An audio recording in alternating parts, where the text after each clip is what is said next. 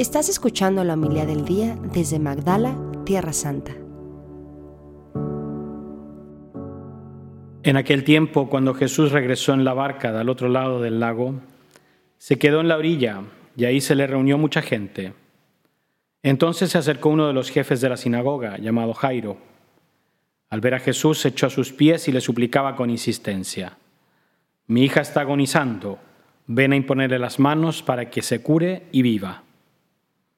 Jesús fue con él y mucha gente lo seguía y lo apretujaba. Entre la gente había una mujer que padecía flujo de sangre desde hacía doce años. Había sufrido mucho a manos de los médicos y había gastado en eso toda su fortuna, pero en vez de mejorar había empeorado. Oyó hablar de Jesús, vino y se le acercó por detrás entre la gente y le tocó el manto, pensando que con solo tocarle el vestido se curaría. Inmediatamente se le secó la fuente de su hemorragia y sintió en su cuerpo que estaba curada. Jesús notó al instante que una fuerza curativa había salido de él. Se volvió hacia la gente y le preguntó, ¿quién ha tocado mi manto? Sus discípulos le contestaron, ¿estás viendo cómo te empuja la gente y todavía preguntas quién me ha tocado? Pero él le seguía mirando alrededor para descubrir quién había sido. Entonces se acercó la mujer asustada y temblorosa al comprender lo que había pasado. Se postró a sus pies y le confesó la verdad. Jesús la tranquilizó diciendo, Hija, tu fe te ha curado, vete en paz y queda sana de tu enfermedad. Todavía estaba hablando Jesús cuando, uno de cuando unos criados llegaron de casa del jefe de la sinagoga para decirle, Ya se murió tu hija, ¿para qué sigues molestando al maestro? Jesús alcanzó a oír lo que hablaban y le dijo al jefe de la sinagoga, No temas, basta que tengas fe.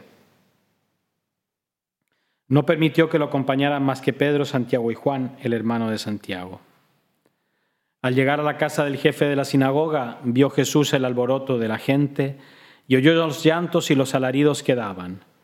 Entró y les dijo, ¿qué significa tanto llanto y alboroto? La niña no está muerta, está dormida y se reían de él. Entonces Jesús echó fuera a la gente y con los padres de la niña y sus acompañantes entró a donde estaba la niña. La tomó de la mano y le dijo, Talitacum, que significa, Óyeme niña, levántate. La niña que tenía doce años se levantó inmediatamente y se puso a caminar. Todos se quedaron asombrados. Jesús les ordenó severamente que no lo dijeran a nadie y les mandó que le dieran de comer a la niña. Palabra del Señor. Gloria a ti, Señor Jesús.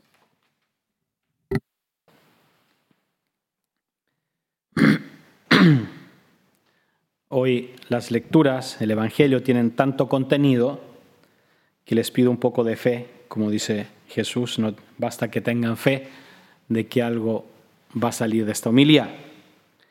Pero sí, me quedo en esto. Dos visiones. Una, que es la que pide Jesucristo, hija, tu fe te ha salvado.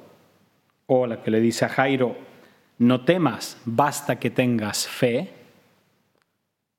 ¿Qué es la visión que nos pide Dios delante de la vida?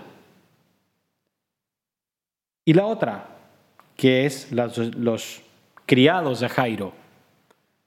Ya se murió tu hija, ¿para qué sigues molestando al maestro? Que podría ser la antife.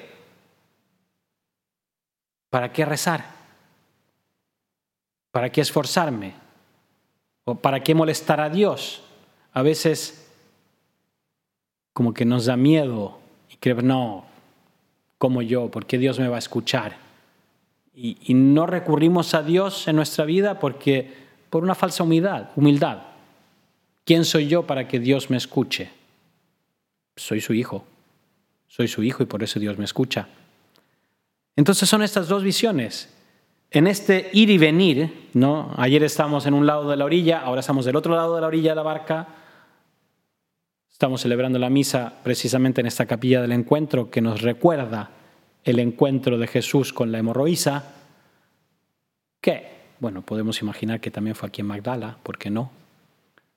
Que Jairo era el jefe de la sinagoga, pero que no me escuchen mucho porque se enojan de otras partes que dicen que fue en Cafarnaúm o en otro. Entonces, que no salga esa parte de ahí, los del Regia, los de la, que la corten, después me, me acusan de estar.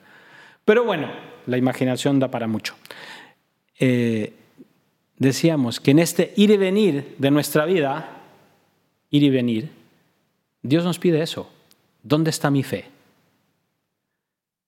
El milagro se lo dejamos a Dios. El por qué se enferma una niña de 12 años y muere no tiene respuesta. Había tantos enfermos y por qué tantos que lo tocaban, tanto que le preguntan al Señor, oye, no sé si algún estado está en un concierto, en un, eh, en un mercado, en un lugar lleno de gente, claro que te apretujan por todas partes. Lo que le dicen los discípulos es como lógico, oye, estás viendo y tú dices, ¿quién me tocó? Entonces, entre todos los que le tocaron, tal vez había uno enfermo y no se curó. Y la que se curó fue esta hemorroísa que le robó el milagro a Jesucristo. Entonces, ¿por qué el milagro a uno y a otro no? ¿Tenía más fe esta? ¿Rezaba más? ¿O era la que lo necesitaba en ese momento? Entonces, no hacernos tantos problemas mentales de por qué a mí sí, por qué yo no, o por qué yo llevo rezando tanto tiempo, tanto tiempo por esto y no lo obtengo. Entonces, ¿dónde está mi fe? Y la fe no es tanto en si Dios se me va a curar o no me va a curar, va a resucitar a mi ser querido o no lo va a resucitar. Al final de los tiempos sí nos va a resucitar a todos. Es cuánto cuento yo con Dios en mi vida en este ir y venir de una orilla a la otra de mi vida, ¿tengo presente a Dios o no? Y a veces Dios me hará el milagro, a veces no, pero lo tengo presente en mis momentos de dificultad. Soy capaz de recurrir con humildad a Dios. Y Dios no me promete el milagro, pero me promete, no temas, yo estoy contigo lo que le dijo a los apóstoles en la barca, ¿por qué teméis? Yo estoy con ustedes. Claro que me importa lo que te pasa y yo te acompaño. Yo te acompaño en este ir y venir de un lado al otro de la, de la, de la orilla. Yo te acompaño en tus dificultades, yo te acompaño en tus tristezas. Y eso es lo que aprendemos de David.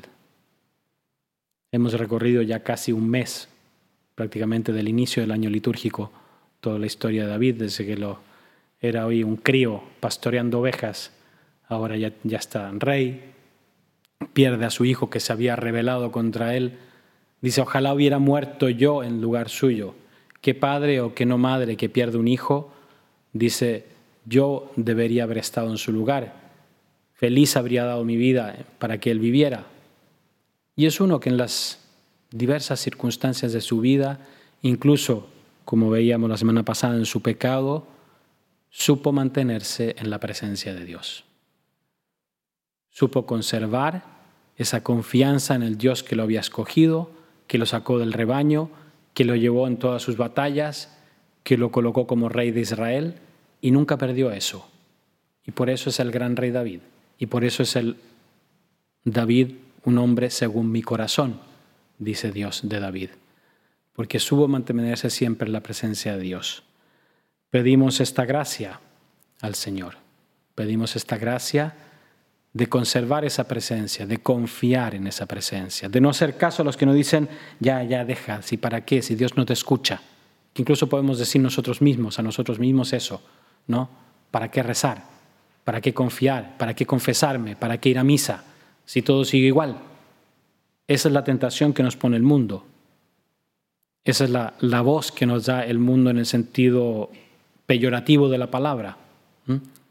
¿Para qué molestar al Señor? Tú eres insignificante, tú no le importas.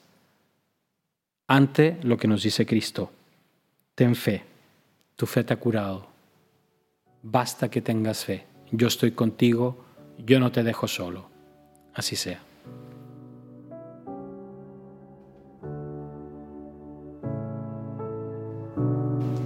Muchas gracias por escucharnos.